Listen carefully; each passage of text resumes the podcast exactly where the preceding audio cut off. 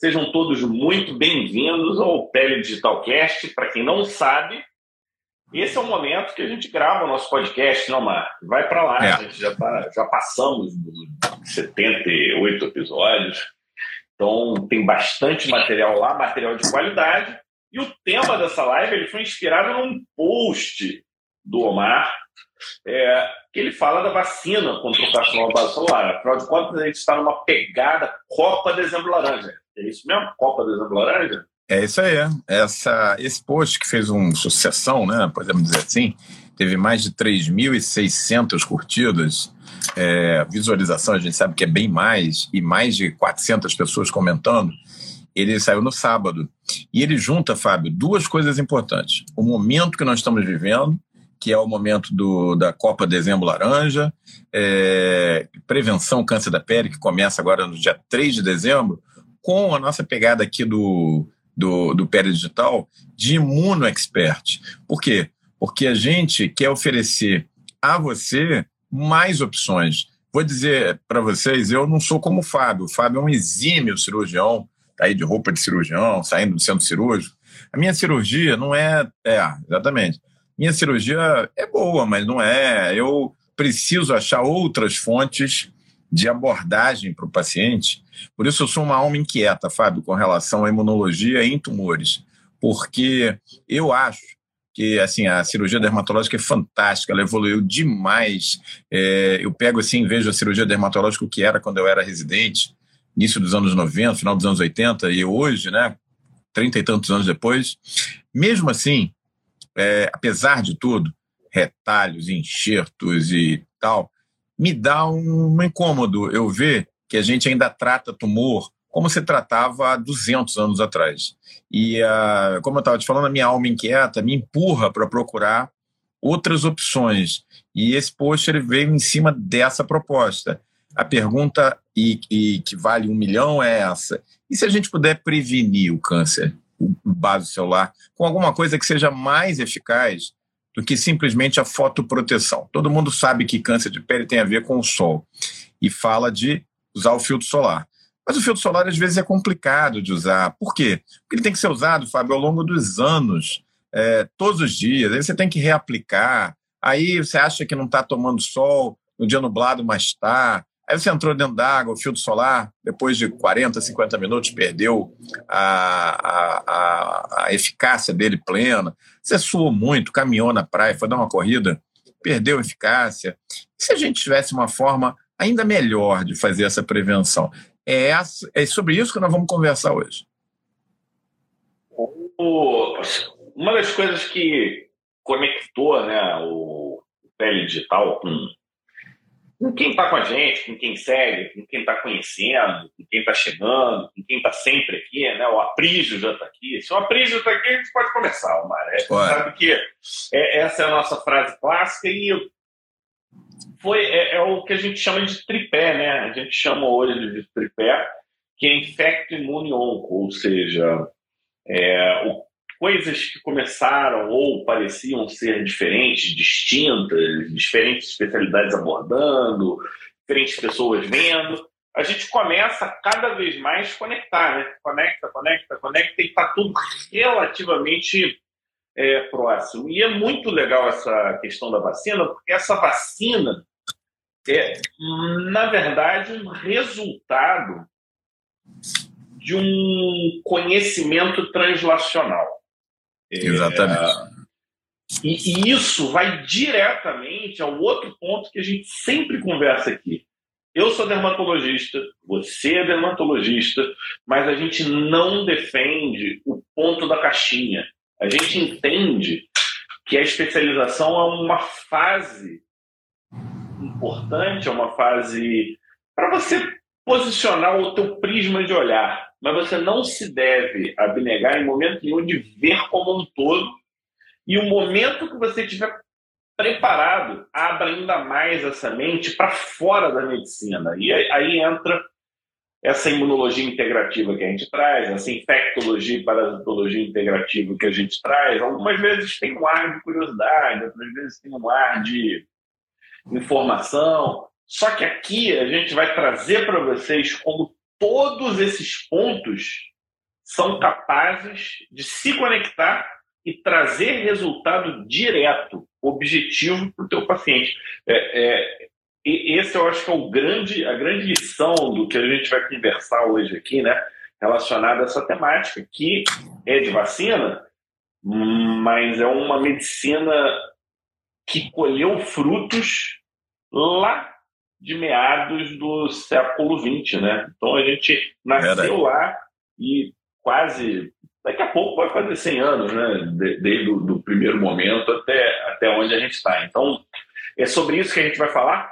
Hoje está um, um top 5 que vai ser um pouco confuso, né? Porque normalmente um de nós é o entrevistador e o outro é o, é o que estudou. A gente fez um mix dessa vez, né? É. A gente, cada um estudou uma parte, trouxe um. Acho que pegou um pouco também até da própria expertise que já tem e tal, e aí a gente fez uma composição que eu acho que vai ser bem legal, que conversa direto com o Dezembro Laranja. E se você ainda não está participando da Copa Dezembro Laranja, eu convido você a participar. Está muito legal. São 12 casos clínicos comentados. Eu falo 12 casos clínicos, mas são 12 sequências de casos. Pode ser Sequência de casos. É, caso. é, muito mais. É muito mais do que um caso clínico, na verdade, né? É. Se vocês forem dar uma checada lá, vocês vão ver a quantidade de informação em cima do caso clínico é imperdível. Outra coisa, pessoal, para quem é aqui do nosso curso de Imuno, Imuno Expert, é, e vocês quiserem material complementar dessa nossa live de hoje, ele já está na mão de vocês em duas aulas do curso Imuno Expert, que são Imunologia de Tumores e é, as manifestações cutâneas dos novas drogas é, inibidores de checkpoint. É, esses dois assuntos têm a ver com a nossa aula de hoje. Eles já estão lá na playlist do Imuno Expert para vocês degustarem. Então, terminou aqui, vocês já dão um pulinho lá para assistir essas duas aulas, estão gravadas, cada uma delas com 50 minutos, uma hora de duração. Uma sobre inibidores de checkpoint e os novos tratamentos para câncer, e a outra sobre imunologia dos tumores, tá?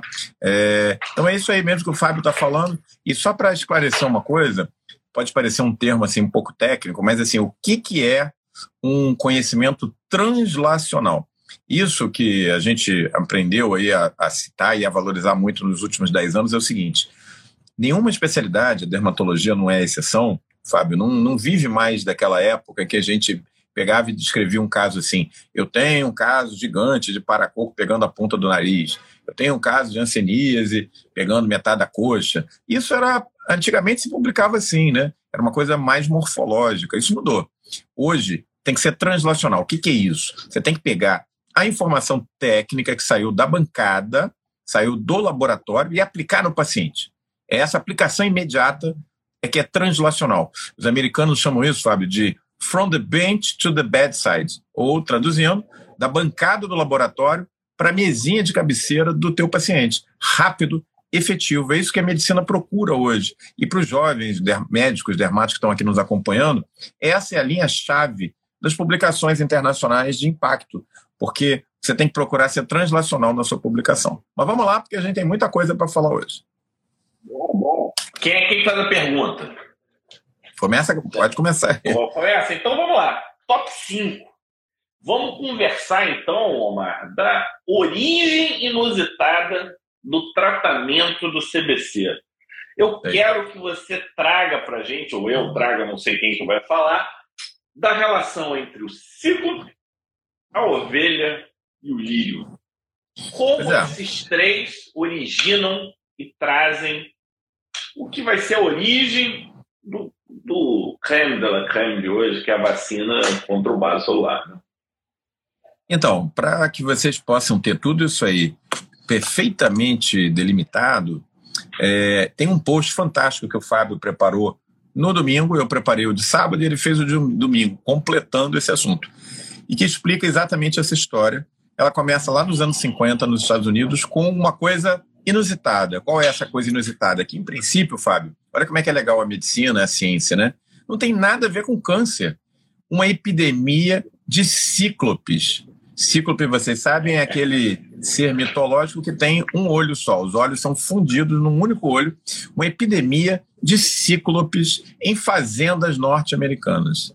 E aí, é, entre animais, né? Que pastavam naquelas fazendas, naquela determinada área lá. Isso aconteceu com bezerros, isso aconteceu com novilhos, com vários animais. E chamaram os cientistas, os melhores cientistas na época, para entender, obviamente, que as pessoas no local, era uma área rural dos Estados Unidos, estavam imaginando o quê? Que seria um castigo divino, que seria intervenção divina, que as pessoas, os donos dos novilhos, dos bezerros, de alguma maneira pecaram e por isso seus animais é, começaram a nascer cíclopes, deformados. Muitos deles, inclusive, eram seres inviáveis, né? porque nasciam com malformações de tal nível que não era só ele ser cíclope, mas ele tinha bocas mal formadas, esqueletos mal formados, principalmente na extremidade cefálica, no rosto. Né? E aí, como que isso tem a ver com câncer? Se as pessoas simplesmente tivessem. Para o pessoal ter uma ideia, é, chegou a ser 25% das ovelhas. 25%. É, o, impacto, o impacto econômico, o impacto é, para aquela, além das, de todas essas questões mitológicas, de onde vem, estou pagando meu pecado, essas coisas todas, o impacto real disso era muito grande. Não, muito não grande. Ser, não dava para ser ignorado. Tanto é que, Imagina uma criação, o... né? Que você tem animais ali para se reproduzir, 25%, um em cada quatro nascem deformados e vão à morte nos primeiros meses ou dias de vida, né? Então isso, é, isso aí teve um impacto cultural, econômico muito grande. E aí a ciência é feita da seguinte maneira, né, Fábio? É, as pessoas poderiam ter virado as costas para isso, ou elas poderiam fazer o que fizeram, que é o quê? Se perguntarem por que, que isso estava acontecendo. Qual era a hipótese? O que estava causando isso? É isso que move a ciência, né? Um trabalho epidemiológico de belíssimo, né? Então, Exatamente. É, é, é, o que, é o que a gente precisa fazer, por exemplo, em saúde pública, né? Trabalhos epidemiológicos, para você começar a gerar hipóteses e, e, testar as hipóteses. E, e, você sabe que o milho ajudou um pouco nesse processo, né? Porque o, o só para dar o um gostinho assim, é, em várias dessas plantas você tem alcaloides, e a partir desses alcaloides você vai gerando substâncias, principalmente nos, né, né, em alguns desses animais, alguns que ruminam. Então, esse alcaloide ele vai sendo metabolizado dentro do trato gastrointestinal, e a partir daí você vai gerando substâncias. E essas substâncias podem, em alguns casos, ser tóxicas, ser venenosas teratogênicas. Então, é, não, não foi uma coisa que partiu do zero, né? Foi uma coisa que partiu de alguma coisa. Então, a, a, aí, é, é só para mostrar por que, que eu estou falando isso, né? É que uma coisa vai puxando a outra. Você dificilmente você tira, como o Omar fala aqui, uma informação do éter, né? Você, ah, caraca, então eu vou olhar para ele. Não, você olha para Aquele momento eureka, né? Aquele momento é, eureka é, é, nada, não, é mais no desenho animado do que na realidade. Na verdade, a ciência é feita dos pequenos tijolos que as pessoas foram construindo e publicando e observando ao longo do tempo, né? É, às vezes, informações que vêm da veterinária são usadas na medicina, às vezes informações da medicina são usadas na veterinária, e às vezes você tem um cross-talk aí, né? Uma, uma conversa entre áreas díspares, como, por exemplo, a matemática e a, e a, a, a, biologia ou a genética, né? A genética é uma área da medicina que tem muito é de matemática, informática, exatamente. O que é bioinformática hoje? Assim, em sílico, bioinformática, é tudo vem, da, vem, vem, das exatas, não vem, não vem da gente, né? Então essa comunicação é fantástica.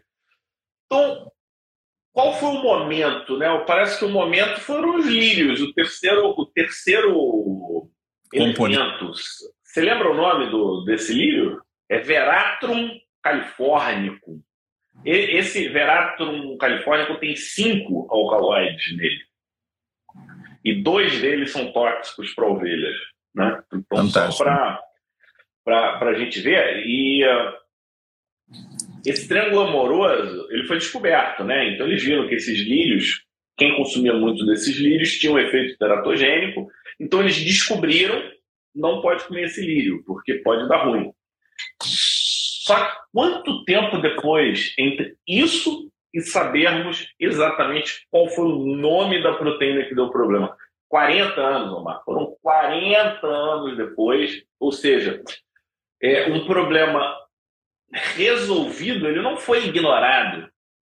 Ele estava tipo na prateleira. No momento em que eles viram que esse alcaloide, né, ele, ele, os alcaloides eles podem ser eles podem originar é, colesterol e esse colesterol vindo desse alcaloide gerava uma substância que recebeu o nome de ciclopamina.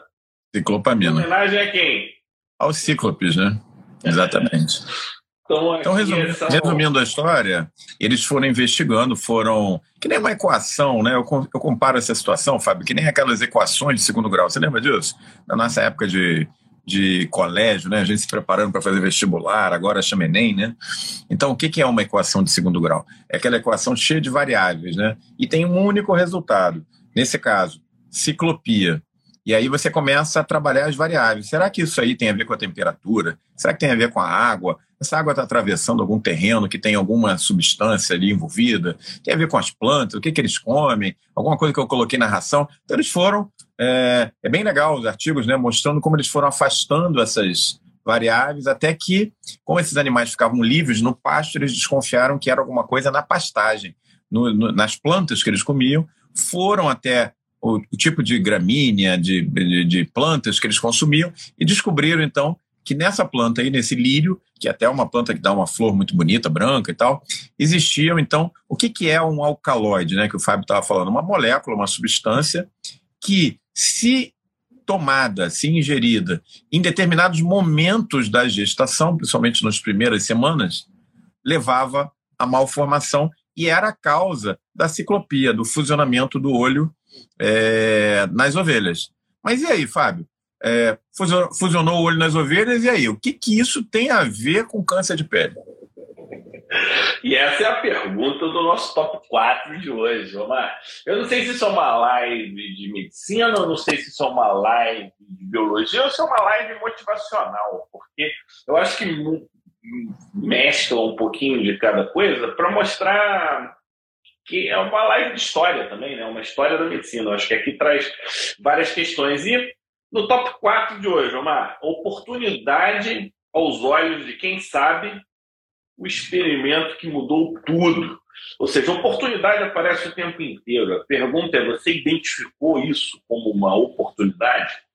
Então, você lembra qual foi o segundo momento dessa? Qual foi a, a segundo grande ponto chave para a gente se aproximar do que a gente está chamando de cura do câncer ou uma oportunidade de cura, alguma coisa nessa linha? Conta aí, conta aí pra gente. Então, é... eu, eu, fiz uma revisão breve aqui, não ficou claro um momento exato, mas tem uma publicação que é considerada chave nesse processo e ela foi feita em 1996. Eu posso colar aqui o nome dos autores? Eu vou colar, tá, pessoal? É, eu não consigo decorar autor igual o Mar. Ele é um cara que lembra de todos os nomes, mas o. o aqui rapidinho, de pegar aqui. Pá. Bom, então enquanto o Fábio está vendo, lembre se que a nossa não. história acabou de dar um salto temporal, saindo dos anos 50 e pulando para meados dos anos 90. Por isso que ele estava falando que se passaram 40 anos sem que essa informação é, do lírio causando a ciclopia nas ovelhas, nos, nos bezerros, é, fosse é, diretamente ligada, tivesse uma utilidade. Até que no meio dos anos 90, é, a ciência, numa, num outro ramo, que era o ramo de genética, ela evoluiu o suficiente para que a gente pudesse ter essa informação dos anos 50 vista de uma outra maneira. Conta aí, Fábio. Deixa eu pegar o nome aqui, então. O nome é Chiang e Beach, em 1996. Eles trabalharam com, eles estavam usando a técnica de no, nocaute, né? Então, técnica de nocaute, para quem não lembra, ou quem se esqueceu, eles pegam camundongos e inativam, né? Um determinado gene. Essa inativação é o que eles chamam de nocaute, não é isso mesmo, mano? É. Nocautear vem do boxe, né? Fulano levou um nocaute. O que, que é? Tomou aquele pancadão que derrubou o cara no chão. Então, com, essa é uma, é, é uma forma chave de você estudar genética. Você vai lá e nocauteia o gene. Você desliga aquele gene e aí você vê o que, que acontece, né? Pô, o bicho nasceu sem olho. Então, esse gene é importante no olho. O bicho nasceu com quatro, é, cinco patas. Opa, esse gene aqui é importante na formação da pata. Esse aqui nasceu sem orelha. Então, esse é, entendeu? E por aí vai. É, é assim que funciona. É, o nocaute ele, ele, é uma, ele é uma versão assim mais bruta, né? Assim, nocauteia, vê o que, que rola. Aí você fala, tem relação, tem relação, tem relação, tem relação. É. E foi isso que eles fizeram. Eles nocautearam os qual gene? Sonic Hedgehog. E várias alterações, várias alterações relacionadas ao desenvolvimento. É, eles dividiram em alterações precoces e tardias no desenvolvimento. Então, quando esse nocaute, esse desligamento era logo no início do desenvolvimento, aconteceu, o desfecho era um, quando ele era mais tardio, o desfecho era outro. Mas um, um detalhe chamou a atenção. Qual foi o detalhe? O cíclope. Exatamente. O ratinho, monte de ratinho cíclope. Aí, cara, aí eu vou, eu sou obrigado, eu como dermatologista tenho que falar, reconhecer padrões visuais é muito poderoso. Então, quando você reconhece um padrão visual, e aí, aí eu queria dizer, eu não sei quem foi que fez essa conexão tá, entre o, as ovelhinhas e os ratinhos. Não sei se foram esses autores, não sei se foi alguém que leu e deu mérito. Isso, eu não tive tempo para esmiuçar isso, mas de qualquer forma, o que, que chamou a atenção aí? Foi esse padrão visual. O olho cíclope, ciclopamina, e a partir daí é, eles fizeram associação. Então, Sonic Hedgehog, esse gene, relacionado a vias metabólicas que desem, desem, é, acabavam com essa alteração, essa malformação crânio-facial, levando a um olho fusionado. Hoje a gente sabe que essa via ela influencia outras proteínas que estão relacionadas à separação dos olhos. Então, é, como eu disse, o primeiro momento ele é mais bruto, ele é mais grosseiro. A informação ela vai sendo devidamente lapidada com o tempo e com os interesses né, das pessoas naqueles determinados assuntos. Tal. Então, eles elaboraram efeitos é, genéticos, ou seja, desenvolvimento genético, e chegaram nessa associação morfológica que ainda precisava de um pouco mais de dados. De refinamento, de né? Informação, de refinamento. É, de refinamento. É isso Agora, aí. Você sabe por que, que o gene recebe o nome de Sonic Hedgehog? Então, é, deixa que eu conte essa história aí. É, então, essa, essa, essa correlação ela apareceu 40 anos depois e reza a história né, que o pesquisador que o, é, é, trabalhava com esse gene, chamado depois veio se chamar Sonic Hedgehog. É, Para quem está achando, ouvindo pela primeira vez, falando: peraí, mas o Sonic não é aquele personagem de videogame e que fizeram até o filme, né? Exatamente. Porque esse gene, quando ele era alterado mais para frente um pouquinho no, no processo de, de, de embriogênese, formação do bebê, ele dava o cíclope. Mas quando ele era alterado muito atrás, ou ele era completamente nocauteado, o que nascia não era um bicho nem parecido com camundongo, nem parecido com mosca da fruta, que era onde se fazia as pesquisas no, nesse gene. Mas ele parecia o quê? Um ouriço. E aí diz, dizem, né, que conta a história, que o pesquisador estava olhando o, no microscópio a imagem daquele, daquela mosca mal formada que parecia até um ouriço de tantos espinhos na superfície. E é, o filho dele olhou e falou assim: Nossa, esse parece até o Sonic, o ouriço sônico né, do, do videogame. E foi assim que deram o nome de Sonic Hedgehog para esse, esse gene específico. Né? Fez uma versão curta da, da, da história. O Sonic veio assim, mas o Hedgehog veio com a publicação original que foi em 1980. São dois autores, uma alemã, Christiane Nussenlein Voldard, sei lá como é que fala, e Eric Weishauss. Ele, eles publicaram e viraram Nobel em 1995, junto com o terceiro autor, Edward Lewis, em, em suas descobertas no controle genético do desenvolvimento embrionário precoce. E na drosófila, quando você tinha um bloqueio de. Eles descobriram 15 genes né, que tinham alterações padrões. E um desses genes eles chamaram de HH. Por quê? Porque quando bloqueava, a larva ficava espinhuda, cheia de espinho. Então foi Hedgehog. Aí depois veio essa parte aí que você trouxe do. Do Sonic, né? Do Sonic. E, e você, sabe que, e você sabe que mais recentemente, além do Sonic Hedgehog, eles já descreveram mais dois primos, vamos dizer assim, o Indian Hedgehog e o Desert Hedgehog. E o interessante, pessoal, isso tem a ver com cosmética. Não sei se você sabia dessa, Fábio. Um desses genes aí, eu acho que é o, é o Desert Hedgehog, quando ele é nocauteado, você sabe o que, que acontece com o, o ratinho? Ele não nasce espinhudo, não. Ele nasce com a pele super cheia de rugas, super enrugado, sem pelo e enrugado. Não. É, então, é, é o padrão da indústria farmacêutica para estudar o quê? Drogas anti enrugamento da pele, anti-envelhecimento, né? Você pega o ratinho enrugado com o Desert Hedgehog e aí você é, faz a pesquisa nele, com ácido retinóico, com istretinoína, com, enfim, nada a ver com base celular, mas só para a gente lembrar que é interessante. Hoje a gente sabe que, que a, o gene né, e as proteínas relacionadas a esse gene estão relacionadas ao desenvolvimento embrionário, ele é muito importante para o encéfalo principalmente a parte anterior, prosencéfalo e a formação dos olhos. Então, é, é essa, isso é o que a gente sabe do ponto de vista assim, macro. Agora a gente podia seguir, né, Marco, o nosso top Bom. 3. O nosso top 3 de hoje é o seguinte, porque a gente falou né, da, da plantinha, a gente falou de, de uma via metabólica, mas o base celular nada. Cara, Verdade. Só verdadeira enrolação. Omar e Fábio enrolam todos e nada de base celular. Não, agora no top 3 eu acho Agora vai. Vai ser a conexão final. E tudo. Eu, eu botei aqui um raio-x de tórax, um panorama dentário e um histopatológico.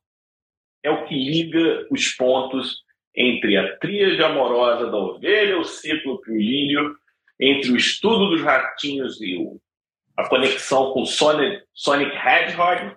E aí tem esse relato de caso, que foi publicado em 1960 no nosso top 3. Esse é meu ou esse é seu? Não sei, você me diz. Ah, a gente vai junto. Deixa eu, deixa eu iniciar junto, e você então. complementa. É. Então, entre os trabalhos do Sonic, né, que nós estamos falando, do Sonic Hedgehog, lembrem que do ano de 1996. Lembrem-se que a ciclopia foi descrita nas ovelhas em 1950, passaram-se 40 anos. E aí precisou de mais uns 7 ou 8 anos para que saísse uma publicação já nos anos 2000, por volta de 2004, é, em que virou o jogo. O que, que essa é, publicação mostrou? Que para que houvesse a gênese e manutenção do carcinoma basocelular, que é que é a razão da nossa live de hoje, havia a necessidade de alteração na via Hedgehog. Então, é, depois, se, é, estudando um pouquinho mais a fundo, se descobriu que, na verdade, é, a alteração desse gene na população de células-tronco presentes no bulde dos pelos e que se acredita estão envolvidos na gênese do carcinoma basocelular é que estão alteradas e aí você passa a a, a desenvolver o carcinoma basocelular. Mas tudo isso estava na base da teoria, é, era uma teoria muito bacana, mas precisava ser condensada, concretizada numa observação clínica. Qual era essa observação clínica? Uma síndrome qualquer, genética, em seres humanos, porque será que o que aconteceu lá nas ovelhas, nos ratos, na drosófila, drosófila, para quem não sabe, é a mosca da fruta. Isso vale para o ser humano? E aí é que fechou o ciclo, porque Existe uma doença genética, que o Fábio vai contar, é essa que veio dos anos 60, que está cheio de alterações cutâneas, esqueléticas, pode ter desenvolvimento de alterações na posição do olho, e o paciente é coberto de carcinomas basocelulares. E que nessa síndrome é exatamente essa via metabólica que nós estávamos, via genética e metabólica que nós estávamos conversando, que está alterada, não é isso, Fábio? Conta aí. Exatamente. Teve uma publicação, essa publicação foi em 1960. Olha quem publicou. Vamos ver. Gorlin e, e Gold. Gold. Eles, em 1960, eles trazem uma publicação e o título é Cistos, odont... cistos de mandíbula, né, que são cistos odontogênicos de mandíbula, costela bífida, não é espinha bífida, é costela bífida, então é a costela lá e divide em dois, e presença de carcinoma base celular. Parece que essa síndrome foi descrita antes, tá? mas ela foi melhor categorizada aí, nesse, com esse relato da década de 60. A gente está falando de uma doença raríssima, né? que com a tendência de tirar o Gorlin Goltz, hoje é síndrome nevoide do carcinoma base celular, e, e é síndrome nevoide do carcinoma base celular, porque parece que o cara tem milhões de nervos, é tanto, tanto baso que o sujeito tem, que chama atenção. Parece que ele está povoado de neve e é curioso, muito, muito base pigmentado, pelo menos na minha experiência, pessoal. É. Eles são muito pigmentados. É, é verdade, isso, pigmentados. Isso bate. Bate. Com todos, né? Talvez por isso tenha essa questão do, do, do nevoide, né? Então, varia a incidência de 37 mil para 134 mil por pessoa, um para cada 134 mil a 37 mil. É autossômico dominante. Equipe que faz prova. Estamos falando de um autossômico dominante. E aí vem um ponto importante que a gente esquece dos autossômicos dominantes, que você pode passar o gene, mas você pode, pode não ter a manifestação, que é o que a gente chama de penetrância. Né? E a penetrância desse é altíssima, chega quase a 100%. Então, o que, que, que, a gente tem? Hoje a gente tem uma via que é complexa, tá? ela não é uma via simples, ela é uma via mais complexa do que os artigos de dermato passam, mas eu entendo que essa complexidade ela pode sim ser simplificada, então foi isso que aconteceu no, no, nos, no, nos, artigos de dermato. Acho que é até para facilitar a gente que é clínico, né? Quando começa bem, tá, tá, você vai ficando meio doido assim, não sabe o que está acontecendo. Mas eu vou, eu vou fazer um meio termo. Eu vou tentar trazer aqui de uma forma nem tão simples, com um pouquinho mais de informação e, e meio que conectando com doenças e algumas eu nem conheço, tá?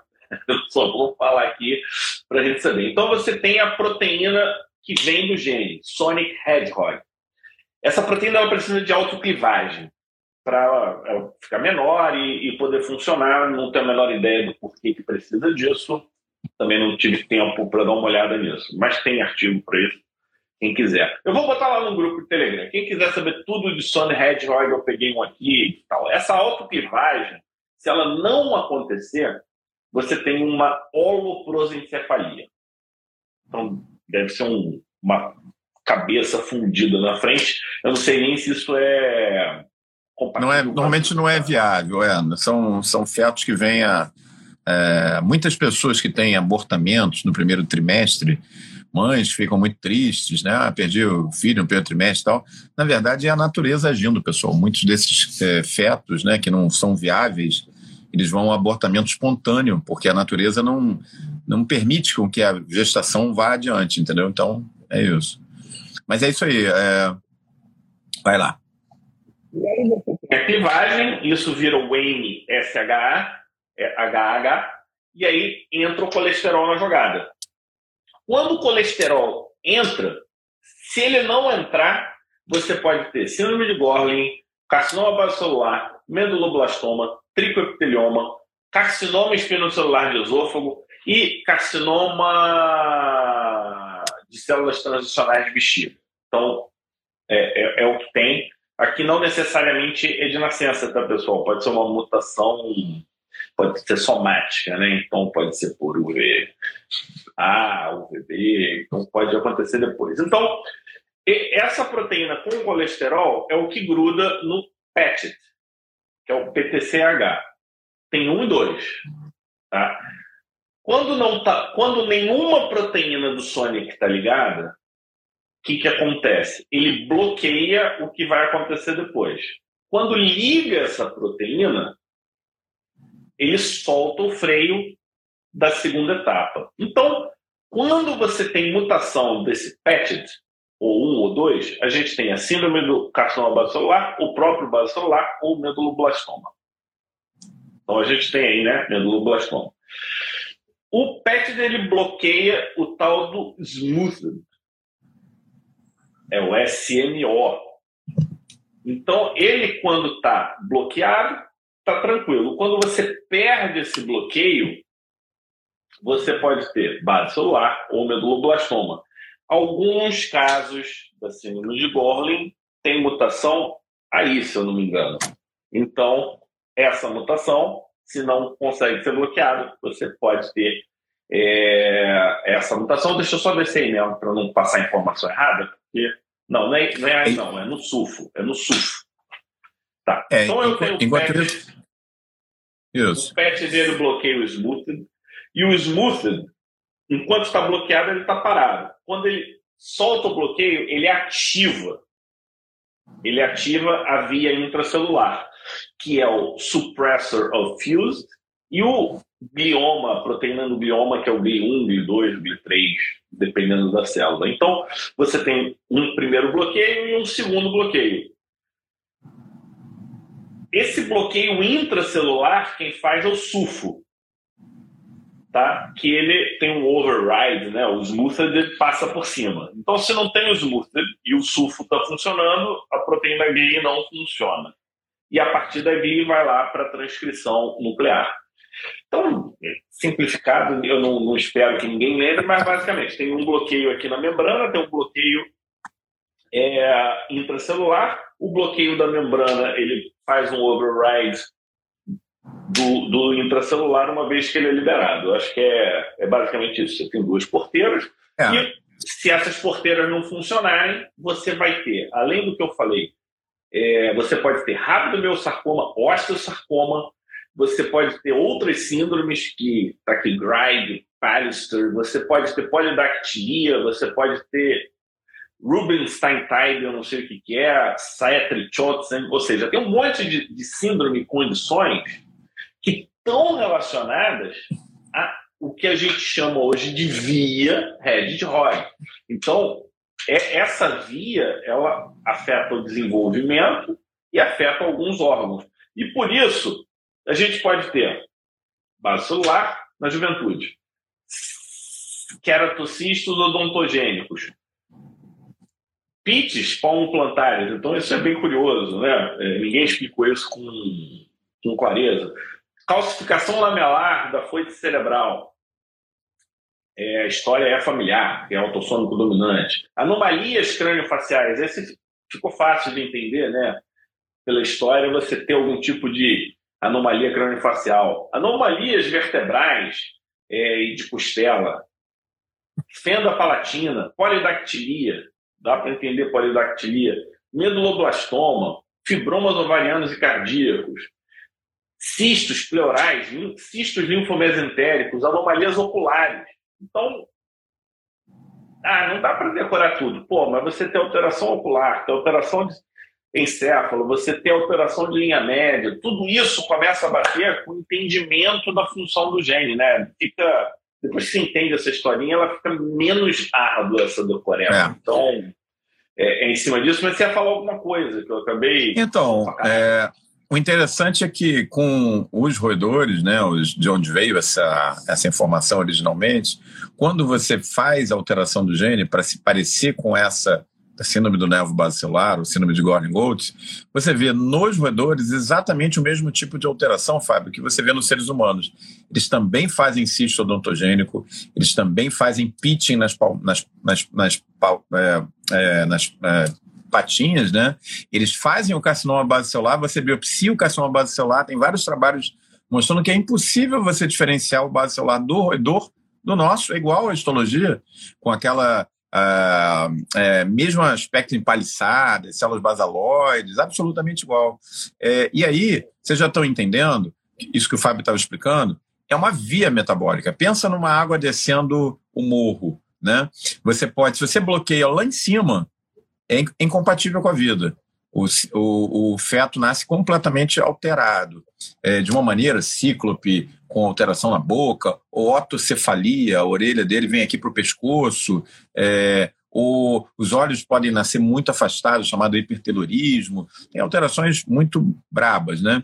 É, mas pensa na ideia da cachoeira descendo a, a, rocha. Se o bloqueio, a alteração é mais embaixo, você não pode, você pode não ter todas essas alterações. Isso explica por que, que tem pessoas com síndrome do nervo base celular que tem algumas alterações e não tem as outras. Eu tenho alguns pacientes que eu acompanho, já fiz esse diagnóstico na minha vida profissional, né? E nem sempre você vai ver tudo isso. É, já aqueles casos muito barra pesada, gente, nem chegam a nascer. Essa é a ideia, porque a alteração é muito intensa e aí a própria natureza tem mecanismos que não são muito claros, por sinal, e que não permitem com que a gravidez vá adiante, né? Então, será que os cíclopes, lá na Idade Média ou na, na Idade da, da, dos gregos, né, que tinha lá mitologia com os cíclopes, será que foram é, mães que se alimentaram, talvez, de alguma maneira com alguma planta, teve, tiveram contato né, com essa substância que a gente estava comentando e que seus filhos nasceram com essa alteração? É possível que sim. É possível que a mitologia grega tenha uma base na realidade, né? E agora a ciência está explicando um pouco como que isso acontece. Mas vamos lá, Fábio, vamos lá que a gente tem 20 minutos aí para falar. O pessoal é exigente. Pessoal, tem material por escrito sobre esse assunto, poderia responder por escrito também. Olha, esses artigos estão lá no grupo de quem está participando da Copa Dezembro Laranja, está tudo lá. O artigo original do, é, de, do Goring Gold, acho bem legal esses artigos. Então, é. tem mais outros lá, tem mais alguns, tem a resenha, tem o comentário do, do Omar, tem o artigo da vacina, tá tudo lá. Já perguntaram da vacina, já te pediram aqui até para falar de osteocitose, Omar. E aqui, pessoal, não, ninguém, ninguém te perdoa. Você tem que estar, tá, é. estar por dentro de tudo e mais suga. uma coisa, se possível. O povo suga, mas tá certo, a gente aí é para isso mesmo, tá certo. E, e essa, essa jornada fantástica teve resultado clínico. Teve resultado. Verdade Verdade. É, que mudou, tá? Mudou a oncologia. Tá? De repente eu comecei a ver um monte de um. Não sei se tem algum oncologista aqui na, assistindo a gente, mas eu vou te falar que uma coisa. Eu não sou muito de me incomodar com as coisas, não. Eu, eu sou bem, bem tranquilo. Pô, mas quando começaram a oferecer um oncologista para me falar de base celular, eu falei, não, cara, isso, isso não, assim, assim, do nada. Nunca leram sobre o assunto, se leram foi muito por alto e de repente isso, mas isso tem uma explicação, né? Essa explicação é porque a escola brasileira ela segue a americana e quem prescreve tratamento para câncer é o oncologista independente do órgão. Então, eles é. trouxeram colegas de altíssimo padrão, altíssima qualidade, mas carcinoma base solar, quem entende é dermatologista, Mara. Tem que, é verdade. prova o contrário. É, é, é o tumor que a gente entende, a gente vê isso o tempo inteiro, estuda pra caramba, pô. É verdade. Entra dermatologista nessa história. Eu, é verdade. E olha só, se, se você que está aqui acompanhando a gente quer ter acesso a todo esse material, Fábio, como é que faz? Vai lá no link. Se vocês forem no meu, no meu Instagram, o link já está lá direto, é só clicar, já vai direto. Ou dentro do PL Digital, vocês têm que entrar no Linktree e achar o Copa Dezembro Laranja. É só clicar, se inscrever, é tudo gratuito. E vocês vão ter acesso a todo esse material devidamente mastigadinho, né, Fábio?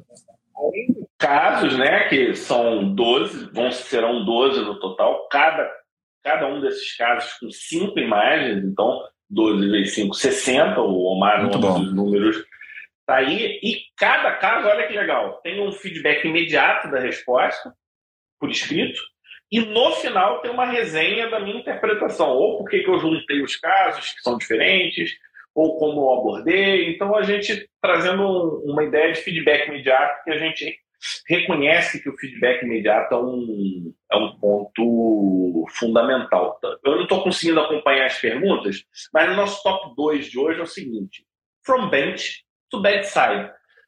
Como que a gente usa esse conhecimento agora que a gente já conectou o baso, as vias, a, a proteína, com os portadores de carcinoma base celular e os portadores dessa síndrome terrível, tá? Não é uma síndrome fácil, não, é muito não é. difícil. É. Tem inclusive uma pessoa aqui que está acompanhando a gente que, que postou mais acima que ela é portadora da síndrome de nervo bacelar. Ela escreveu, eu tenho essa síndrome e tal. Então, assim, só né, tem casos muito graves. Casos, é tratamento. É, tem casos que não são tão deformantes e tal, mas via de regra, as pessoas que têm essa síndrome, elas sofrem muito. E o que, que acontece, né, Fábio? Quando você pensa num carcinoma base celular isolado, é um tumor de pele que pode ser excisado.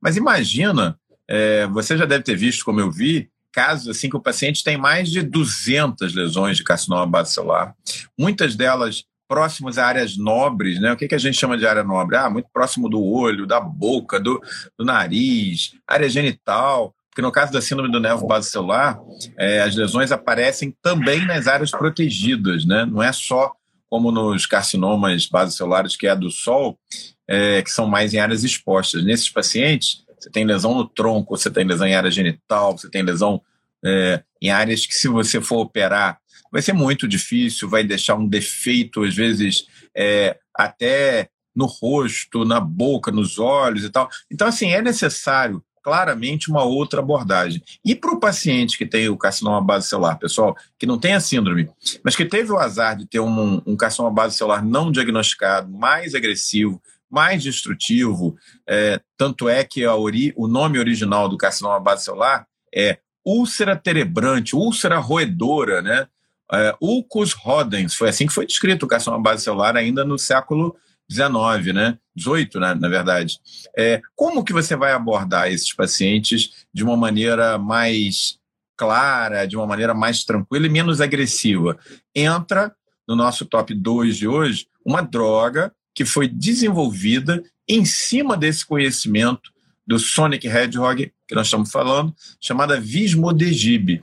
Essa droga mudou a forma de se tratar as formas graves e metastáticas de carcinoma base celular. É, tem conseguido salvar muitas vidas e tirar, é, às vezes, de uma não opção cirúrgica, pacientes que estavam muito graves, fazendo com que a lesão. Eu vi, já tive a oportunidade de ver um ou dois pacientes tratados com vismodegib, em que assim, um base celular enorme, já com metástase é, ganglionar, aquilo praticamente desapareceu e o que sobrou foi possível de se abordar cirurgicamente. Tem os seus efeitos colaterais, é, isso seria até tema para uma outra live, né? Ah, talvez o pior dos efeitos tudo, né? é, talvez o pior dos efeitos colaterais é a questão do paciente perder o paladar, né? Então, com isso, ele não consegue se alimentar direito. Então, tem uma perda ponderal, o paciente perde muito peso, né? E você está vendo aí o paciente, você começa a tratar, né? O paciente vai melhorando ali do tumor, ele já está consumido pela doença, e aí ele consome ainda mais, né? Porque você vê ele perdendo 20, 30 quilos, mas é porque ele não sente o gosto. E aí ele para de se alimentar direito, né? Mas na verdade ele está melhorando da doença de base, que é o câncer. É isso aí, Fábio?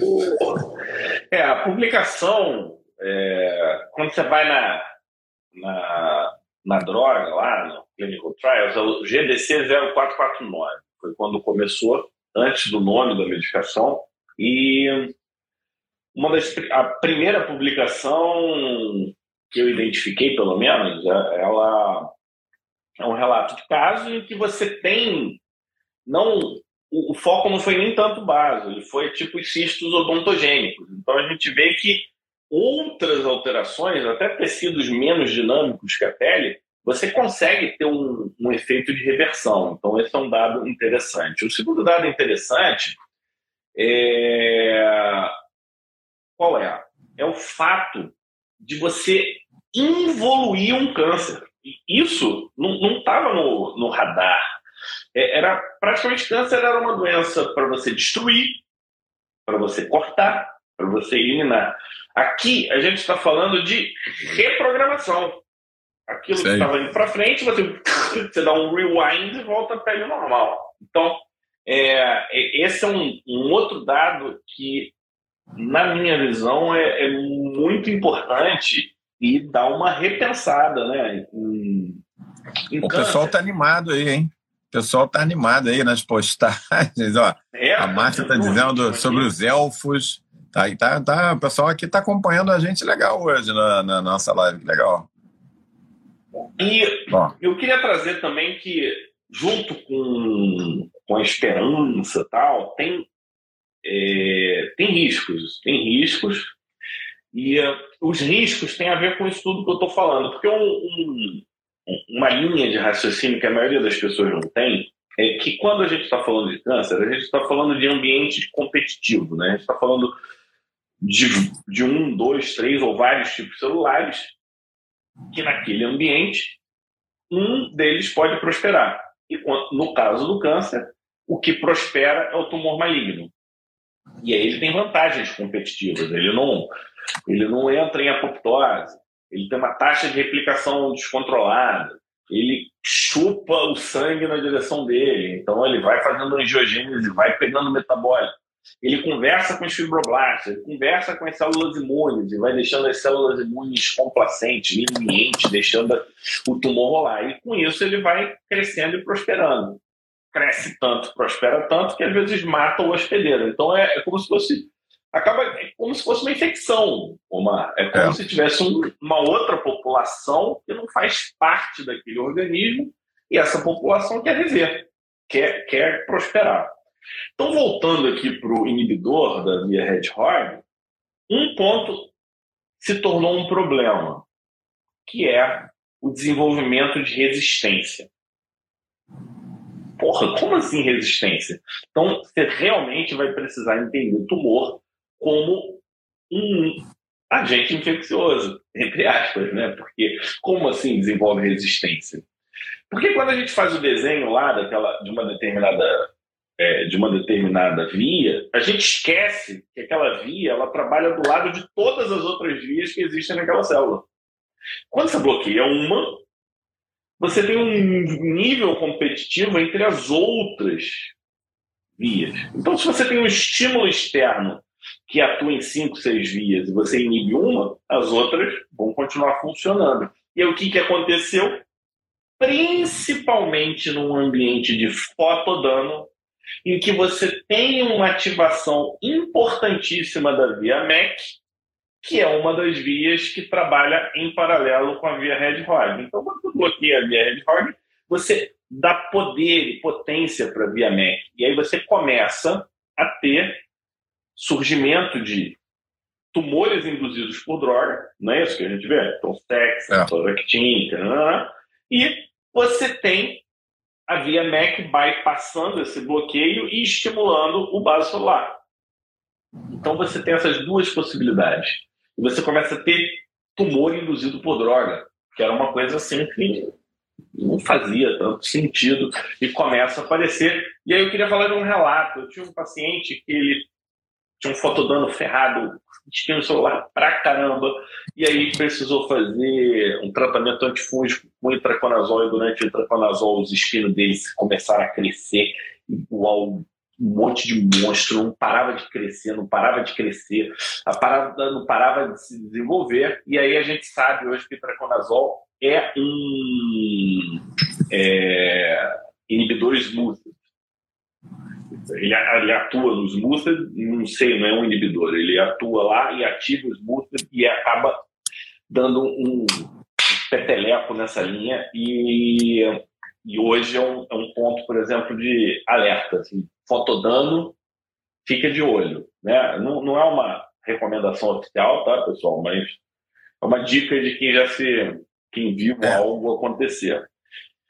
E e ainda digo mais, só para a gente finalizar esse assunto e depois deixar um gostinho de quero mais, se nada disso der certo, a via imunológica é uma saída e isso tem acontecido para a SEC e tem acontecido para a base também, em casos refratários, casos de resistência, casos que não desenvolveram bem. Então, é, a gente teve um super desenvolvimento, mas a medicação é limitada. Lembrando que já tem desenvolvimento de medicação tópica, então talvez seja uma opção. Talvez o intralesional seja uma solução legal para casos únicos, localizados, localmente é, é, invasivos, né? E perda de cabelo, você já viu? O pessoal fica carecão? Com, é. né? Eu tenho, tenho um paciente carecão aqui por conta do, do, do, da medicação. E aí eu queria no top 1, que foi o que motivou a live de hoje, e essa vacina reinventada vamos curar o vaso celular, nós vamos prevenir o vaso celular. Que vacina é essa? Qual que é a proposta dessa vacina e qual que é a perspectiva dela chegar no bracinho dos brasileiros? Né? Essa é, é a pergunta que o pessoal já está fazendo aí. É, verdade. É, então, a gente chega no nosso top 1 de hoje. Acho que foi bem legal essa história toda que a gente contou nos últimos 55 minutos, porque a gente saiu lá dos anos 50 para chegar 70 anos depois na, na descoberta, na, na introdução é, em breve aí da vacina, com esse, todo esse estudo das vias metabólicas do, do base celular, se descobriu que alguns pacientes é, evoluíam naturalmente os seus carcinomas basocelulares. O cara tinha um carcinoma basocelular, ele era às vezes biopsiado, estava confirmado, não era impressão do médico, e a lesão desaparecia. E aí, ao se estudar esses casos, se percebeu que existia um padrão, Fábio, em torno deles. Era o quê? Era o, o infiltrado linfocitário de linfócitos CD8, para os nossos alunos aqui do Imuno Expert, vocês conhecem bem do que a gente está falando. Para quem é do Imuno Expert, não deixa de ver a aula lá de imunologia dos tumores. E que esse é, existia um co-estímulo para o linfócito T CD8 citotóxico matar a célula tumoral, tipo um chamamento, um farol. Vem aqui, me, me pega aqui que eu sou uma célula tumoral, que é uma estrutura de superfície do tumor, que o tumor, na verdade, expressa para tentar fugir da imunidade. Mas se o teu linfócito tiver ligadão, ele, ele reconhece essa estrutura e aí ele vai que nem um míssil teleguiado ali. Chama-se PD, de Programmed Death, de morte programada. Então, o que, que é o PD? O PD é uma estrutura, é uma proteína. Digital, rapaz. PD é pele digital. Pele digital. Pô. É uma estrutura que o, que o tumor ele expressa na superfície da célula dele para camuflar ele da resposta imune. Todas as vezes em que o teu linfócito T citotóxico, aquele linfócito matador natural, ele consegue reconhecer essa estrutura de superfície, ele bypassa essa, vamos dizer assim, essa proteção do tumor, ele consegue ser efetivo e destruir o tumor de maneira é, que nem um míssil teleguiado. Então, baseado nessa informação de toda essa ciência que a gente estava comentando aqui dos últimos 70 anos, é, esses pesquisadores fizeram uma publicação agora no final de 2021 fantástica. Eles pegaram pacientes que tinham carcinomas celulares operáveis, não eram carcinomas celulares graves, que nem aqueles tratados com vismodegib, e eles acompanharam esses carcinomas celulares é, fazendo vacinas para voltadas para essa estrutura de superfície que eu estava me referindo, o PD, PDL, é, através, usando uma determinada proteína do tumor, um peptídeo, né, como você fala, que fazia com que o linfócito ficasse muito mais eficaz no reconhecimento dessa estrutura de superfície. Qual foi o resultado? O que, que eles viram nesse estudo? É um estudo ainda fase 2, ele é inicial, ele tem que avançar ainda, mas as pessoas que foram arroladas nesse estudo, simplesmente nenhuma delas teve avanço do tumor. Né? A vacina era feita a cada 15 dias e foi feita durante alguns meses. Foram seis, seis e oito doses, dependendo do braço do estudo. É, nenhum paciente teve avanço do tumor. O tumor parou, congelou naquele momento e é, quase todos tiveram regressão completa do tumor sendo que em dois casos não houve regressão completa, mas houve uma regressão parcial do tumor. Ou seja, pela primeira vez a gente botou a imunidade para trabalhar a favor da gente contra o carcinoma base celular. Obviamente, Fábio, que isso é um. É, mais um detalhe importante, pessoal: não foi descrito nesse grupo de pacientes estudados nenhum caso de efeito adverso importante. Ou seja, a vacina se mostrou eficaz e se mostrou muito segura. Então, é, essa vacina, olha que legal, ela não é só uma vacina preventiva contra o carcinoma base celular, ela é uma vacina terapêutica para os pacientes que já têm o carcinoma base celular. Então, é, a gente ainda não sabe como que essa vacina vai funcionar em casos avançados, casos graves, mas é bem provável que a gente tenha um grau de involução do tumor talvez próximo do que a gente tem com o Vismodegib, ou alguma coisa na linha do Vismodegib, mas com muito menos efeitos colaterais. Legal, né? E é o que o pessoal está fazendo hoje, do ponto de vista medicamentoso, está indo no, nos anti-PD, né? Para poder tratar os casos de resistência ao vismodegib, por exemplo. Então, você está indo na linha do PD, né? É, e já teve um monte de comentário aqui, que eu perdi todos também, porque eu estava prestando atenção na tua explicação. O, o, legal, o legal é o seguinte: eu acho que vale a pena a gente reforçar que a live de hoje traz um, Não é o final desse capítulo, né? Mas é um. Não, não olha só, não, não é um final. E amanhã, amanhã fiquem de olho.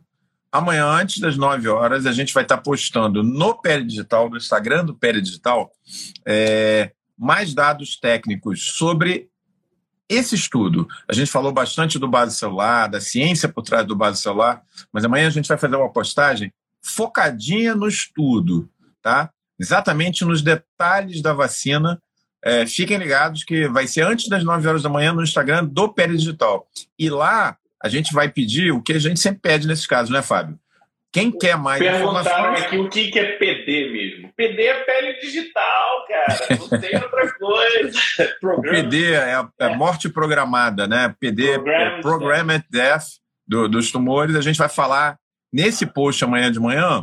É, e aí a gente vai pedir uma gentileza para vocês. Qual que é? Quem tiver mais interesse vai postar lá para gente. Hashtag Copa Dezembro Laranja. E aí todo mundo que fizer essa, essa postar, que fizer esse comentário no nosso post vai receber material extra para vocês poderem se informar mais. Telegram, Omar.